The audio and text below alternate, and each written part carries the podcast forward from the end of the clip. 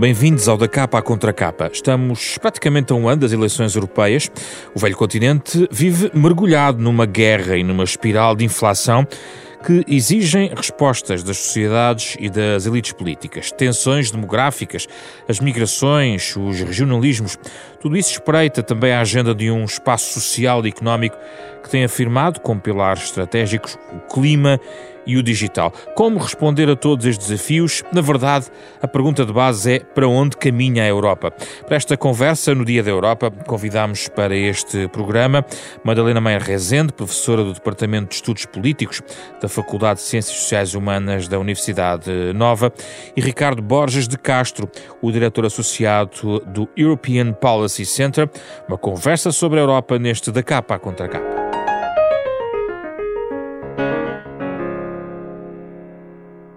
Muito obrigado pela vossa presença, uh, Ricardo e Madalena. Um gosto recebê-los nesta conversa sobre a Europa. Começo por si, mais longe, remota, Madalena, em relação a esta nossa uh, ligação. Uma das eh, perguntas que tinha para esta nossa conversa diz respeito a um dos tópicos que geralmente atravessam os debates sobre a Europa ao longo dos últimos anos. Qualquer debate acaba por acabar, acaba por falar do, da falta de lideranças esse discurso da falta de lideranças carismáticas na Europa não está a ser um, um pouco sobrevalorizado, porque parece sempre uma saudade de Kohl, de Mitterrand, de González, mas a verdade é que já tivemos, por exemplo, Merkel, mas também uh, outros uh, primeiros ministros que marcaram a Europa. É assim tão essencial termos grandes estadistas para a Europa avançar? Madalena. Sim, sem dúvida que os, que os líderes uh, políticos e aqueles em particular que têm uma estratégia, uma grande estratégia para a Europa são muito importantes, nomeadamente nos, nos principais países, uh, e a sua ausência, ou seja, uh, o pior que podemos ter, querer é, ou ter é um, é um líder político forte e com uma agenda anti-europeia, não é? Portanto, estamos aqui num, num, num impasse em que, de facto, uh, temos um, um, líder político relativamente forte, com uma visão sobre a Europa, estou, estou a falar de Emmanuel Macron, uh, mas ele está em pouca sintonia com, uh, com, seu, com os seus homólogos alemães. Uh, na Alemanha há um governo tripartido e, de facto, isso uh, enfraquece um pouco a voz e a estratégia alemã neste momento. Uh, e estamos a viver, de certa maneira, também no rescaldo de, de um líder uh, enfim, de uma liderança anti-europeia na Grã-Bretanha. Uh, e isso eu acho que demonstra de facto uh, a falta de capacidade uh, da parte dos grandes países europeus para se uh, enfim, para estarem de acordo sobre uma, uma, uma liderança uh, e uma visão para, para a Europa. Eu penso que em substituição disso, em, embora não substitua de todo, uh, é a presença de Ursula von der Leyen à frente da Comissão Europeia, que eu penso que no contexto atual da guerra da Ucrânia, uh, tem mostrado de facto capacidades de, uh, enfim, de formular uma visão para a Europa. Acha que Ursula von der Leyen uh, retoma um caminho de presidentes da, da Comissão Europeia com alguma força própria no firmamento europeu? No contexto da guerra da Ucrânia, sim, penso que sim, penso que ela foi capaz uh, neste contexto, não só de uh, demonstrar uma posição fortemente uh, anti, enfim, anti-russa e, e, e, unificar à sua volta uma posição muito clara dos países europeus na, enfim, na resposta à invasão russa da Ucrânia e, por outro, também agora nas últimas semanas, tentar formular uma, uma política uh, europeia em relação à China que seja eh, de facto mais clara e, uh, e, e, nesse ponto de vista encontrou, uh, do meu ponto de vista, uma, um, uma rubrica muito bem, muito bem vista, que é o de-risking da, uh, da, da, da, política comercial europeia, no sentido de trazer para a Europa ou para o mundo ocidental aquelas uh, aquelas, aqueles, aquelas áreas de, de, de, do investimento económico que têm um caráter securitário mais, uh, mais forte. Isto é um ângulo interessante, Ricardo, também para conversar consigo a questão das lideranças. Começo por aqui e também já agora gostava de saber o que pensa sobre a introdução de Ursula von der Leyen neste firmamento de lideranças na União Europeia. Eh, boa tarde e muito obrigado pelo convite. Não, eu estou em geral eh, de acordo com aquilo que disse a Madalena em relação às lideranças europeias um, ehm, ou, e às vezes há a percepção de que há uma ausência de, de lideranças fortes, mas eu diria que a guerra e a, a invasão da, da, da, Ucrânia pela Rússia também trouxe ao de cima, trouxe para a ribalta política um, uma nova geração de políticos, é que eu tenho chamado a geração Zelensky uh, na política europeia, que inclui naturalmente o presidente Zelensky uh, da Ucrânia, mas também a presidente do Parlamento Europeu, Roberta Metsola, a primeira-ministra da Estónia, a Kaja Kallas, havia, havia, também a Sana Marin, que não foi, que não foi reeleita, mas é muito jovem, portanto ela vai andar por aí, como se costuma dizer.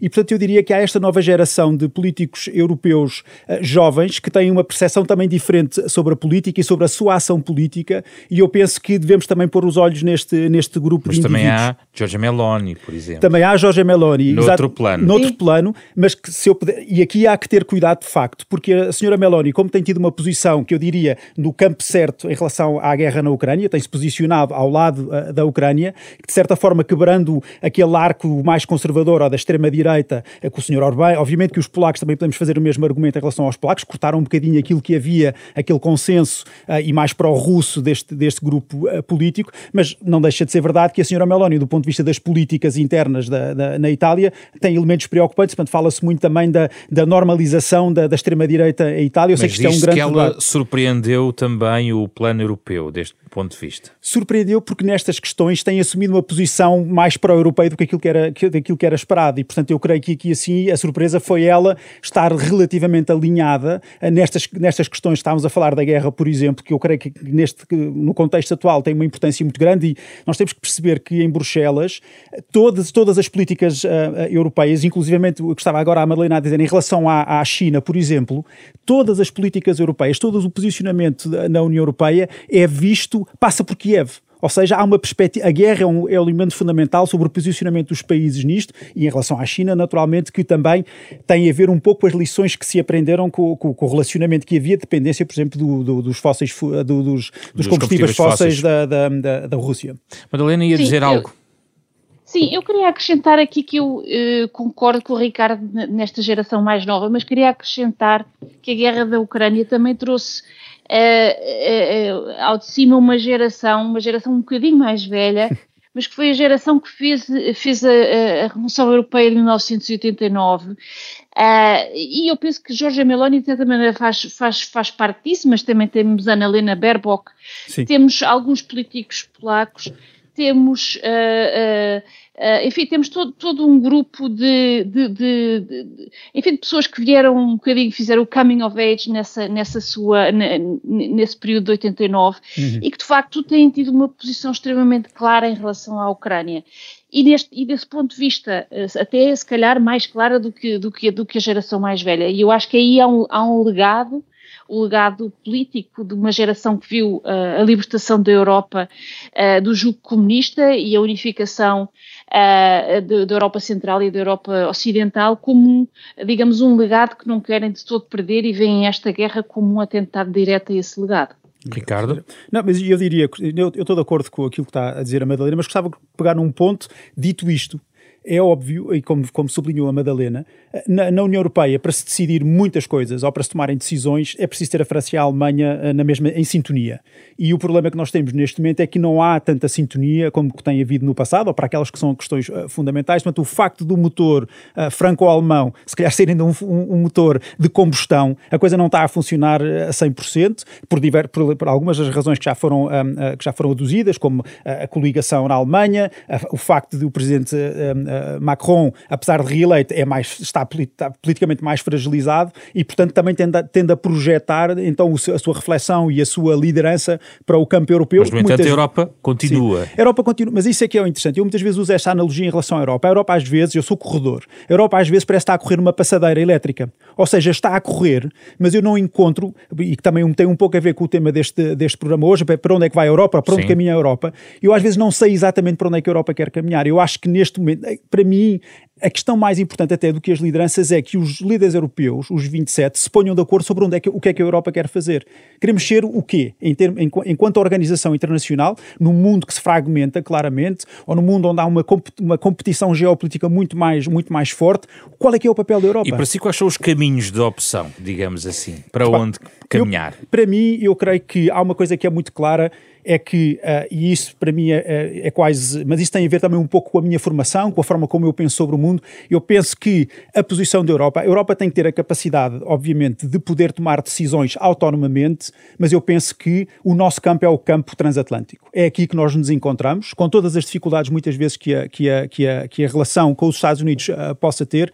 Para mim é claríssimo que, se nós, quando, quando olhamos para o mundo, se temos que ir à procura daqueles que são os nossos aliados, aqueles que são os nossos mais próximos, temos que olhar para os Estados Unidos. E, portanto, eu creio que aqui Obviamente que as estratégias, que, a estratégia que, hum, que, que a Presidente von der Leyen apresentou no, quando fez o discurso no meu think tank, uh, juntamente com, com o Merix, com, com o Instituto Alemão que se dedica às questões de estudar a China, a, a, a estratégia precisamente do de-risking, ou seja, de tentar mitigar os riscos nessa relação, é uma, é uma estratégia que, de certa forma, uh, sai um bocadinho uh, fora daquilo que é, às vezes, uma posições mais extremadas nos Estados Unidos que querem um corte de relações económicas com a China, que, na minha perspectiva, não é realista, não é uma coisa coisa realista, mas deve-se sim, isso, isso creio que sim, que devemos fazer, ou os europeus devem fazer o que puderem para exatamente para mitigar os riscos que possam haver uh, nesta, nesta relação económica. E eu penso que aqui, até de certa forma, se nós virmos depois qual é que foi a reação do, do Conselheiro de Segurança Nacional, do Presidente Biden, que citou a Presidente da Comissão Europeia num discurso recente sobre a China, eu julgo umas duas ou três vezes, sobre esta ideia também de facto do de-risking.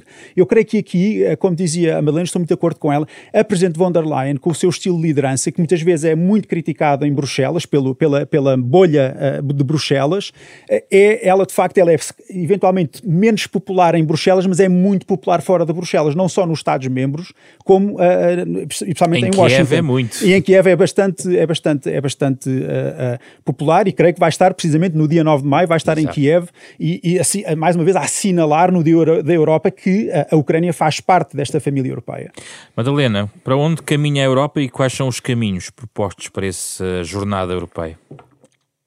Eu penso que a Europa caminha de facto para ser um, um continente que está uh, uh, preparado para, uh, ou melhor, que se, que se deve pre preparar para fazer um, um, um bloco também com os Estados Unidos Uh, nesta competição global que nós estamos a ver que está a tornar cada vez mais acérrima. Eu penso que a guerra da Ucrânia é, é, é vista hoje como realmente o início de uma nova era, uma era uma, uma era em que, em que de facto há, a possibilidade de, de, uma tragédia acontecer, uh, em que a guerra se torna uh, mais, omnipres, mais omnipresente uh, e, e, de facto esta competição com, com, com a China e com, com a Rússia, eventualmente com outros países que não, que não se alinhem com o Bloco Ocidental, é uh, muitíssimo preocupante e eu penso que a União Europeia vai ser um, se conseguir de facto uh, pôr-se de acordo em relação a assuntos mesmo uh, relativos a, a, enfim, à unificação militar,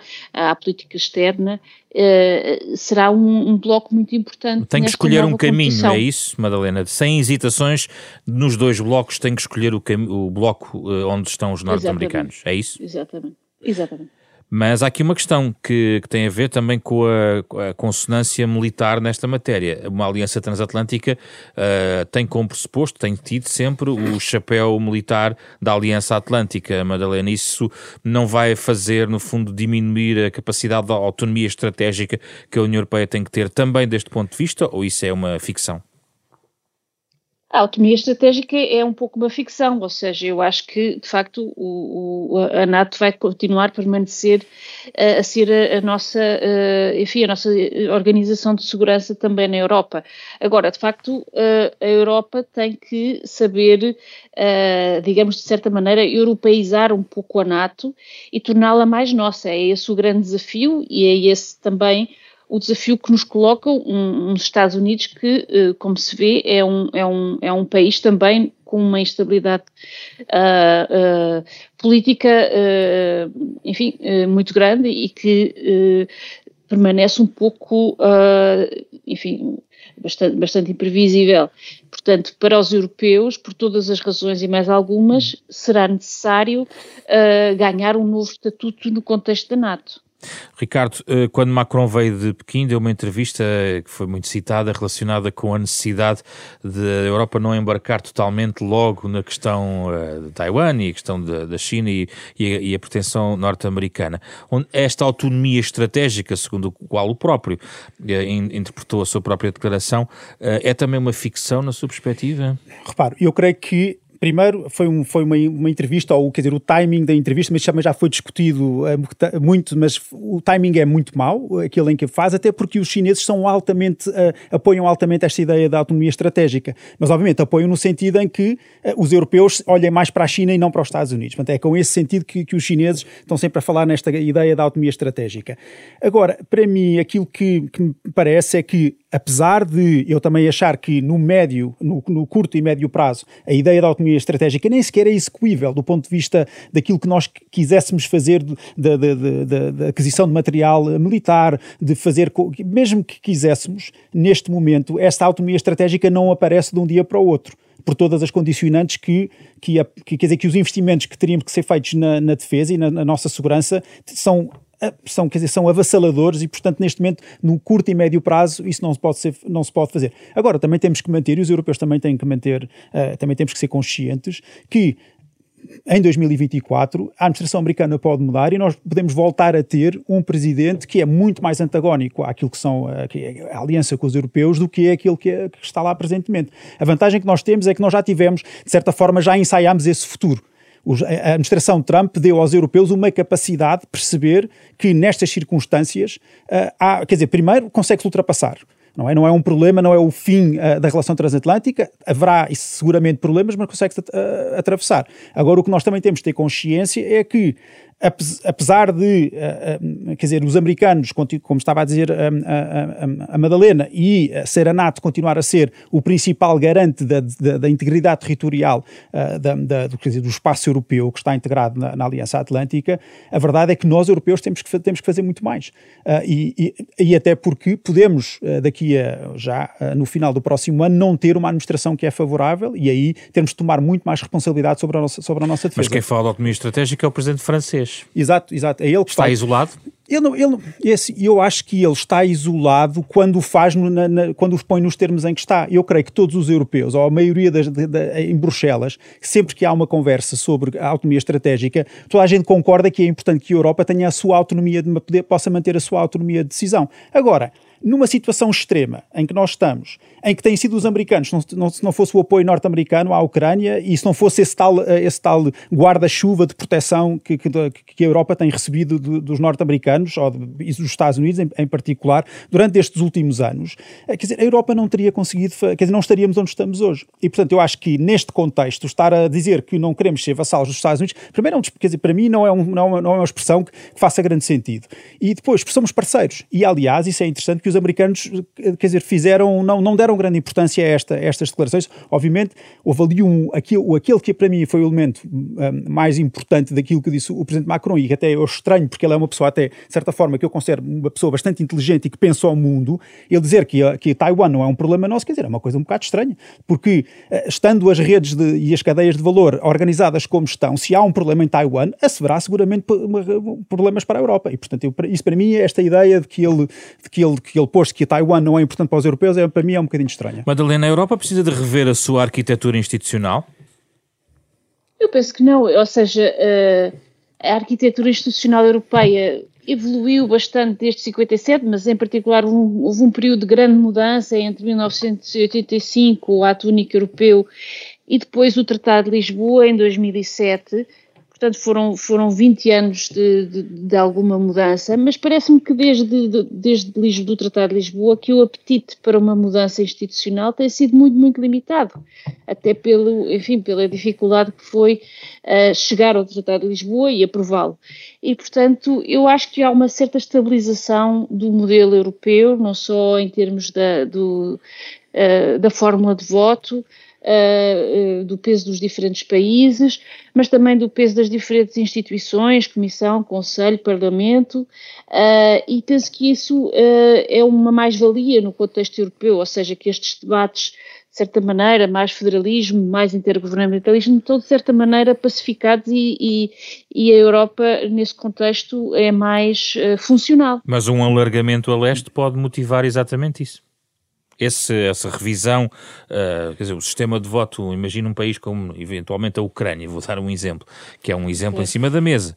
Uh, no é. sistema atual é uma mudança muito grande. Sim, eh, quando lá chegarmos falaremos disso, mas eh, eu diria que nas condições atuais e, uh, enfim, e poderíamos in, in, incluir a Ucrânia no, no, sistema institucional como ele está e atribuir-lhe, obviamente, um, um, peso relativamente parecido com, com, com o que uh, está hoje em dia, uh, enfim, determinado para países daquele, daquele, daquele, daquele tamanho. E, portanto, isso eventualmente poderá levar a uma, uma, uma renegociação do, do, do sistema de, de forma de voto, mas não é obrigatório. Ricardo, qual é a sua perspectiva? A minha perspectiva é que eu acho que em muitas destas questões, e principalmente no, no alargamento, uh, se, como, todo, como disseram todos os líderes europeus, uh, que uh, o mundo e a Europa mudaram no dia 24 de fevereiro de 2022, este conjunto de políticas não pode, ser, não pode continuar a ser feita como era feita antes desse dia. Se o mundo mudou, então estas políticas têm que se adaptar. Eu sei, e como diz a Madeleine bem, estas coisas levam tempo, mas é fundamental que os líderes europeus comecem a pensar exatamente como é que nós, como é que a Europa vai fazer alargamento depois do 24 de fevereiro. Porque se o mundo de facto mudou, e se nós chegarmos à conclusão que ter a Ucrânia dentro da União Europeia é de importância estratégica para o projeto europeu, então não vamos ter que mudar alguma coisa. Mas temos a sensação de que esse debate está aí. Esse debate está a começar, mas e é preciso que comece, porque eu creio que é fundamental. Uh, vai haver uma pressão brutal, um, de, de, não, primeiro da Ucrânia, depois eu creio que os Estados Unidos vão fazer pressão sobre isto, porque de certa forma os Estados Unidos estão-se a ocupar deste, deste momento, que é a guerra. A Europa, se nós, e se nós até quisermos falar de paz na Ucrânia, temos que falar de alargamento, temos que falar da União Europeia. Até porque muito daquilo aquilo que se espera é que depois a União Europeia possa também ter um contributo muito assinalável na reconstrução da Ucrânia, quando lá chegarmos. Agora, do ponto de vista político, e a pressão que vai haver este ano é que a senhora von der Leyen, e nós não podemos esquecer que a senhora von der Leyen colou o futuro político dela ao futuro da Ucrânia. E, portanto, eu, eu diria, posso estar enganado, a minha intuição diz-me que ela, que a Comissão, no final deste ano, e obviamente que a Ucrânia e, os, e, as autoridades ucranianas, apesar da guerra, têm que cumprir as sete condições que lhes foram impostas uh, na, na, na, na, opinião da, da Comissão quando, quando lhe deram o estatuto de candidato mas que vai propor, eh, vai passar a bola aos Estados-membros, que é propor que seja, sejam abertas negociações com a, com a Ucrânia. E eu acho, depende, obviamente, da forma como, como, como o conflito estiver a evoluir. Se estivermos numa fase difícil do conflito, e se for preciso dar ânimo político outra vez à, à Ucrânia, eu creio que os líderes europeus uh, podem tomar esse passo. Obviamente que nós depois não podemos cair no risco é de se fraudar uh, os ucranianos, como têm, têm sido fraudados os, as, as pessoas, os líderes do, do, dos, Balcãs, dos Balcãs Ocidentais, não, da Turquia mas na sua fora. exigência em relação à entrada. O processo de adesão Exato. é um processo uh, complexo, delicado Exato. e muito moroso. É, por definição. É, é por definição mas a definição, essa Mudou. definição é, de dia 20, é do dia 20, antes, 23 de fevereiro. É 23 de fevereiro. Portanto, eu acho que se nós começarmos a pensar nisto no, do, depois do 24 de fevereiro, podemos pensar isto de outra maneira. Também é verdade, não há muito apetite para fazer isso, porque a gente sabe que isto é um, vai ser um processo muito delicado. E há aqui outro elemento: é que o elefante depois na sala é a Turquia, que ninguém quer lidar na, em Bruxelas, ninguém quer lidar com este problema.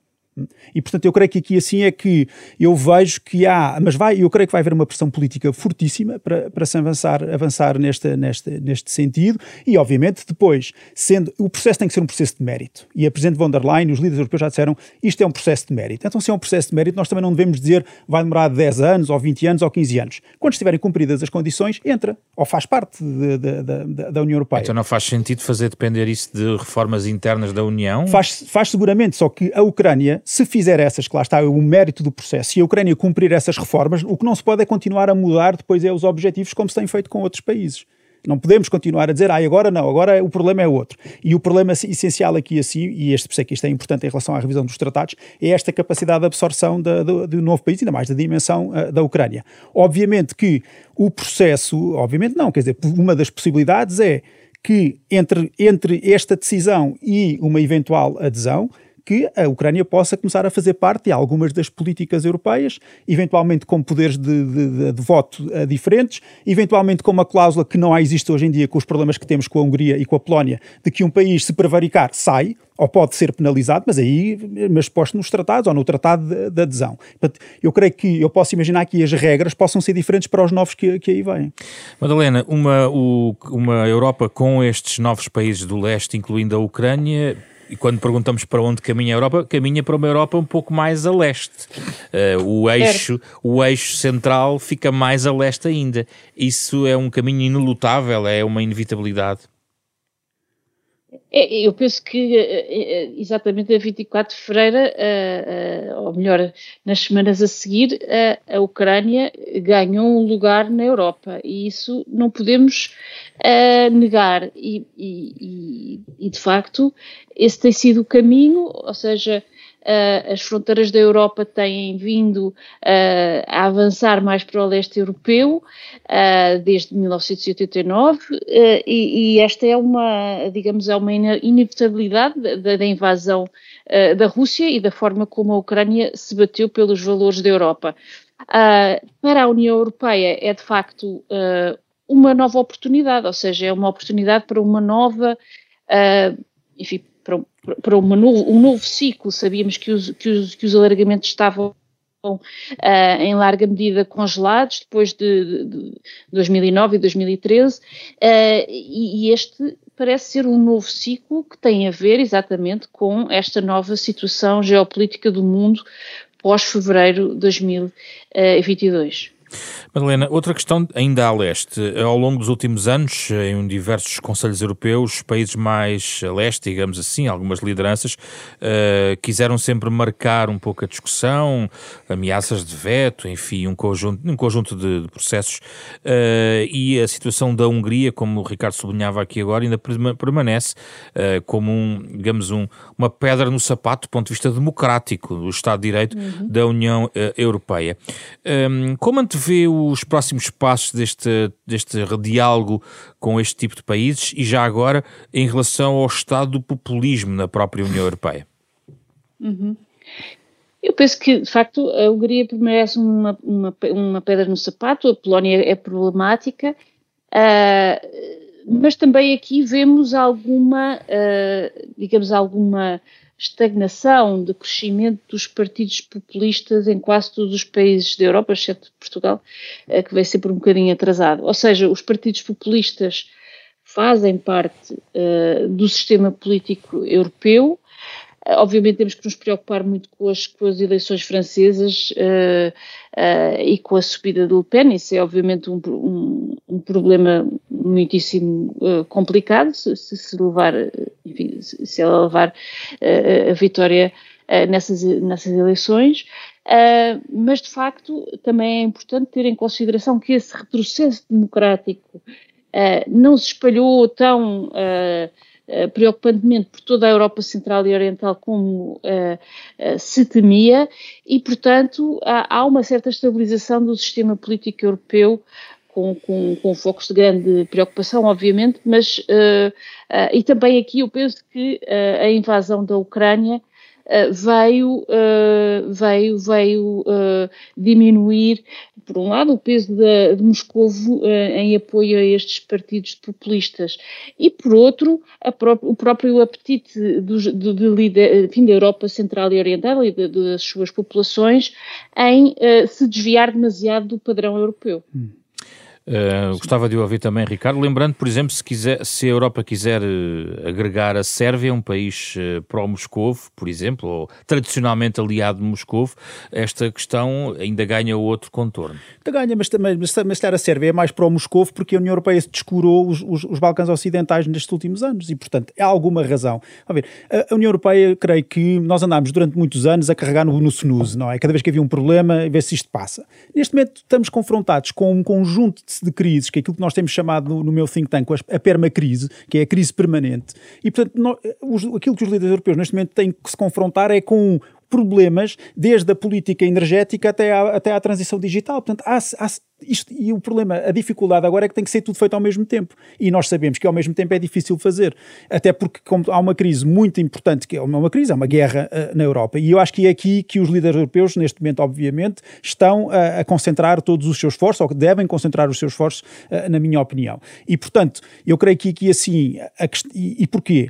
Porque a questão dos populismos pode, obviamente, ressurgir, ou não desapareceu, mas pode ressurgir num caso da, guerra se, se alastrar eh, durante muito mais tempo e se as suas consequências se continuarem a fazer sentir uh, no custo de vida, no custo, de, de, no custo para as empresas, no custo para as famílias, uh, na, e portanto, se este, se este tipo de consequências uh, negativas que, que, que, que, o conflito teve, e algumas delas já, já vinham de trás, se, porque vinham da pandemia, portanto, o agravamento das situações, da, da situação social económica e social de muitas famílias, se de facto não for atendida, eh, eu creio que aí politicamente vamos ter problemas. Desse ponto de vista, como é que vê as eleições europeias de, do próximo ano? a forma, eu, eu creio que eu tendo, quando, olho, quando me fazem este tipo de perguntas, eu gosto de olhar para a tendência, e a tendência diz-me que é uma tendência de fragmentação. Ou seja, aquilo, a minha expectativa é que os dois maiores partidos vão continuar a ser os dois maiores partidos, portanto, os, os Partido Popular Europeu e os socialistas, os, os sociais-democratas, uh, vai haver seguramente uh, uma fragmentação à esquerda e à direita e, uh, eventualmente, alguns destes vão perder, vão, perder, vão perder alguns votos.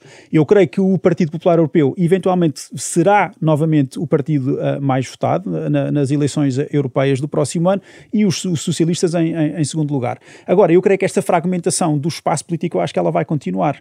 vai continuar continuar. Isto pode ser visto também de um lado positivo, que é há mais, há mais por onde escolher, do ponto de vista da democracia e das liberdades, há mais por onde, por onde, por onde optar. Isto não é, não é necessariamente negativo.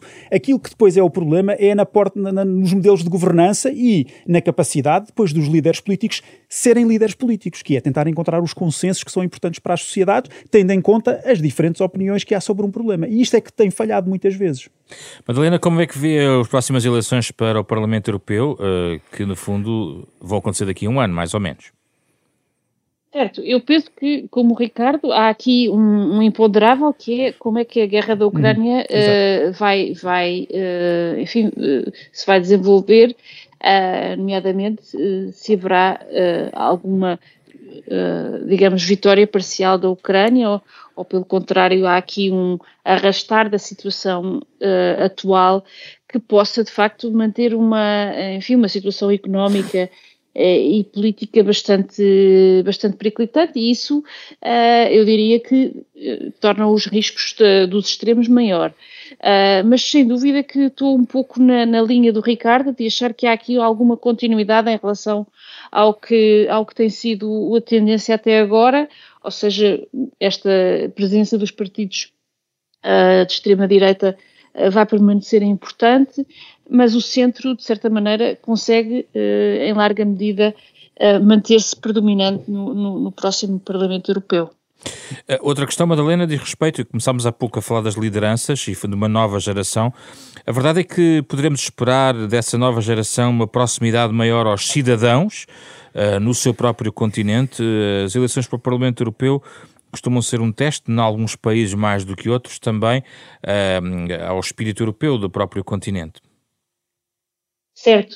Uh, eu penso que sim, que, ou seja, há aqui alguns problemas, ou seja, as, as eleições são, por um lado, ao, para o Parlamento Europeu, mas toda a gente sabe que em muitos, muitos países, na maioria dos países, eles acabam, elas acabam por ser uma, eleição, uma chamada eleição de segundo segunda, grau, ou seja, uma eleição de uhum. segunda ordem, uh, em que os, os, os, os uh, uh, enfim, os eleitores do, dos países acabam por usar essa eleição como uma forma de expressar as, su as, suas preferências mais emotivas, mais do que as suas preferências racionais. E isso eh, é um pouco problemático para o próprio Parlamento Europeu, porque, eh, enfim, traz-lhe uma, uma, uma, composição que não é de tudo a, a, a mais apropriada para um órgão que, que, que, em larga medida, é um co-legislador uh, do, do, do, Conselho de Ministros. E, portanto, essa proximidade aos cidadãos é um, enfim, é uma, é um, é sempre uma quimera que não é facilmente alcançável. Ricardo, não era suposto também que uma das lições uh, para a reflexão interna na Europa depois do Brexit fosse esta questão da burocracia externa, de algum centralismo em algumas questões de Bruxelas? Eu acho que esse. Eu, sim, acho que essas, essas questões devem ser discutidas e nós temos que perceber até que, de certa forma, e por isso é que eu, eu creio que repensar as instituições a determinada altura vai ter que inevitavelmente acontecer, porque a sensação que eu tenho, sem fazer previsões, porque eu não faço previsões para o futuro, mas a União Europeia e os países da União Europeia vão continuar a ser confrontados com situações que só podem ser resolvidas a nível europeu. A, União, a, a, Comissão Europeia demonstrou nos últimos anos, primeiro com a pandemia, agora com a guerra, demonstrou a sua capacidade de mobilização não só de recursos, mas também de elaboração de políticas. E, por exemplo, eh, só, só para referir, como é que teria sido organizar 10 pacotes de sanções sem uma entidade central que pudesse de facto pôr este, este processo todo a funcionar e que conseguisse pôr os países uh, membros todos de acordo. Portanto, eu acho que a, a Comissão, de certa forma, sai reforçada durante este, este, este, este período. É claro que os Estados-membros vão continuar sempre a tentar manter eh, a sua posição também de poder, mas eu creio que se por acaso a senhora von der Leyen for candidata, quiser ser candidata, vai ser muito interessante, porque, como estávamos agora a discutir, ainda não há esse tal espaço público europeu onde estas coisas sejam discutidas, mas eu creio que ela hoje em dia é uma pessoa com muita notoriedade em toda a Europa. E, portanto, se for ela a candidata do Partido Popular Europeu, eu creio que ela, de certa forma, pode baralhar aqui um bocado uh, o cálculo, uh, até internamente, na, na, política interna dos Estados, uh, porque ela vai ser uma pessoa que é imediatamente reconhecida como a Presidente da, da Comissão Europeia. Portanto, este processo eleitoral, vai, eu creio Alguém que vai ser muito interessante. Alguém que atende o telefone. Alguém que atende o telefone, exatamente. Washington, não é? Exatamente. Naquela velha imagem, não é? Exato, exato. E, portanto, eu creio que há, há aqui, pode haver este, este, este, este, este dado que é interessante. Ela, obviamente, a Presidente von der Leyen não, ainda não declarou a sua, a sua intenção de, de ser outra vez. Mas está à espera não... que ela se recandidate. Eu estou, eu, eu, eu acho que é muito Tenho claro. Tenho lido muitas análises sim. nesse sentido. Sim, não? sim, sim. Eu também, é, é por aí que estou. Se calhar vamos ter todos, ela se calhar vai ter outra, outra ideia, mas enfim. Mas eu creio que está neste momento, aliás, porque nós virmos nas últimas semanas, tem havido uh, artigos muito longos sobre ela. Portanto, há uma campanha que já começou, pelo menos na, na, na imprensa. O, o, se não, não, enfim, não vou estar a referir nomes de, outros, de, outros, de, outros, de outros órgãos de comunicação, não sei se posso, mas houve vários jornais internacionais que nos últimos, nos últimos tempos uh, publicaram longos artigos sobre, sobre a senhora von der Leyen e o facto e a sua, e o seu, a sua e para que serve política. o Parlamento Europeu neste contexto? O Parlamento, eu creio que o Parlamento Europeu, isso é outro dado interessante, o Parlamento Europeu também tem ganho mais protagonismo nos, durante os últimos anos. E eu creio que, por exemplo, nós não podemos esquecer que a Presidente Metzola foi a primeira a ir a Kiev eh, durante este, é durante este período. E, portanto, a, a Presidente Metzola, e nós não podemos esquecer, há aqui este elemento que é interessante uh, da Presidente Metzola, ela de facto é uma jovem, é tal, na tal geração Zelensky, como eu estava a chamar. A, eu, eu creio que a Presidente, Zelensky, a, a Presidente Metzola, Metzola, vai querer ainda ter muito que fazer uh, na Europa e, portanto, eu não sei se lá está, se a Presidente von der Leyen for ela a candidata da, da, da, do Partido Popular Europeu, uh, isso que torna, obviamente, cria um, a, a Presidente Metzola não, não poderá, ou a Roberta Metzola não poderá ser candidata nesse caso, porque é mesmo, da mesma família política, não sei se, se farão primárias, mas que ela está lá na retaguarda, está. E eu creio que ela, de certa forma, eh, tem dado também um protagonismo ao Parlamento Europeu. Claro, agora depois com as regras do Parlamento Europeu, eventualmente, ela não sei se ela poderia voltar a ser um, a, Presidente do, do, do, Parlamento Europeu, porque isso depois vai, vai depender do, facto dos resultados todos eh, das, das eleições um, ao Parlamento Europeu, mas que é uma pessoa que tem relevância no sistema europeu, hoje em dia já é muito reconhecida como tal. E, portanto, eu creio que mas o Parlamento em si, eu creio que uh, sabe-se pouco sobre o Parlamento Europeu também pela importância que tem. O, o Parlamento Europeu é um corpo legislador, portanto faz também, uh, faz parte do processo legislativo da União Europeia e tem, por exemplo, a capacidade, como fez, por exemplo, de congelar o acordo que tinha sido feito com a China. O mas quer de... propor mais leis. Quer, não, quer ter mais, mas isso é, isso é a natureza das instituições, eh, e pelo menos, pelo menos aquelas que eu conheço e daquelas, que, e daquelas destas, da realidade que estamos a falar. Há sempre uma tentativa de todas as instituições terem um peso maior na, na, na, na quer dizer, no, no, na distribuição de poder uh, uh, em Bruxelas. E também porque há a consciência de que a Comissão, durante estes últimos anos, porque tem tido, tem tido um papel mais executivo, que muitas vezes não é tão apreciado dentro até da própria estrutura da Comissão, porque é pouco participativo, uh, por assim dizer, é tudo muito decidido no 13º andar da, do, do Berlaymont, que é o edifício que é, que é a sede da, da Comissão Europeia lá em Bruxelas, e portanto, mas a, a verdade é que esta, esta é um bocadinho a realidade neste momento. Agora, que as outras instituições querem ter um, um peso maior em todo este processo. Ah, isso naturalmente, e agora também, vamos lá ver, são eleições para o Parlamento Europeu. Portanto, é, é, natural que o Parlamento Europeu, neste momento, nos próximos meses, tenha um papel bastante mais acentuado em todo este, em todo este, este processo, porque, de certa forma, os debates políticos passam para aquele espaço e passam para, aqueles, para, para os atores que Sim. estão dentro do Parlamento Europeu. Madalena, qual é a sua perspectiva sobre o Parlamento Europeu no desafio do próximo ciclo eleitoral? Eu penso que o Parlamento, enfim, já ganhou seu, o seu lugar eh, no contexto institucional eh, e essa, enfim, essa fome por mais poder penso que estará mais ou menos, eh, digamos, travada neste contexto institucional e esta, e esta, esta nova fórmula que se encontrou já, já há alguns anos vai permanecer. enfim, e, e, e, o seu papel na, na uh, enfim, na escolha da, da, Presidente da Comissão é também, uh, enfim, Uh, sempre um, um, dado importante. Mas, mas contexto, dar ao Parlamento Europeu o, o direito formal da iniciativa legislativa não seria um aprofundamento democrático essencial para a Europa? Eu penso que é problemático. É problemático porque há aqui um equilíbrio, há aqui um equilíbrio de entendimentos entre as instituições e os Estados-membros uh, que, é, que é muito delicado e que, e que é preciso uh, terem, ter, terem, enfim, ter realmente a noção do que é que se está a fazer quando, uh, quando se retira aos, aos governos dos Estados-membros, que são, em última medida, os elementos constitutivos da Europa, o poder para decidir sobre um, um assunto tão, tão, tão central como quem é o, o, presidente da Comissão. E, portanto, aí seria mais cautelosa. Uh, não falámos aqui, mas não, não convém excluir o outro, o outro elemento da Troika, já agora, Ricardo, a questão não, não, não é hoje, não está hoje em dia provavelmente auto-remetido para um papel decorativo o Presidente do Conselho? Eu acho que bem, não está, porque ele continua, obviamente, a organizar as reuniões do Conselho um, Europeu e, um, e portanto, uh, ele, ele tem o seu papel institucional.